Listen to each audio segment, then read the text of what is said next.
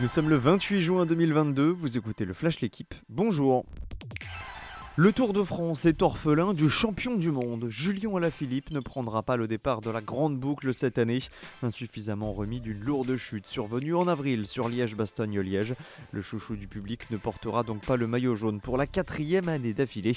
Le nouveau champion de France, Florian Sénéchal, lui non plus ne sera pas de la partie. Son équipe, la Quick Step, a privilégié ses coureurs danois en vue du grand départ de Copenhague. Un set de perdu, mais la qualification en poche pour Novak Djokovic. Le Serbe a tremblé furtivement face au Coréen Kwon au premier tour de Wimbledon avant de s'imposer en quatre manches. Casper Ruud et Cameron Norrie sont aussi qualifiés comme Carlos Alcaraz qui passe en 5-7.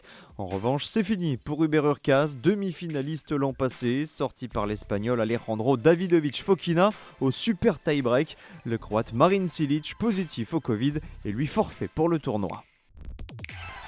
Christophe Galtier n'est pas encore l'entraîneur du Paris Saint-Germain, mais il n'est déjà plus celui de l'OGC Nice. Les Aiglons ont officialisé hier le retour de Lucien Favre.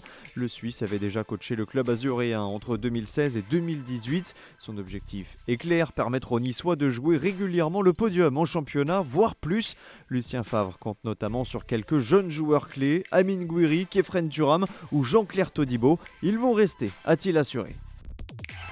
Un mot du mercato pour terminer avec la signature officielle de Gareth Bale au Los Angeles FC. Le Gallois signe un an plus une saison supplémentaire en option. En Ligue 1, Wabi Kazri est un joueur de Montpellier. Le Tunisien était en fin de contrat à Saint-Etienne. Enfin, Fernandinho quitte City et retourne à l'Atlético Paranense. Merci d'avoir écouté le Flash l'équipe. Bonne journée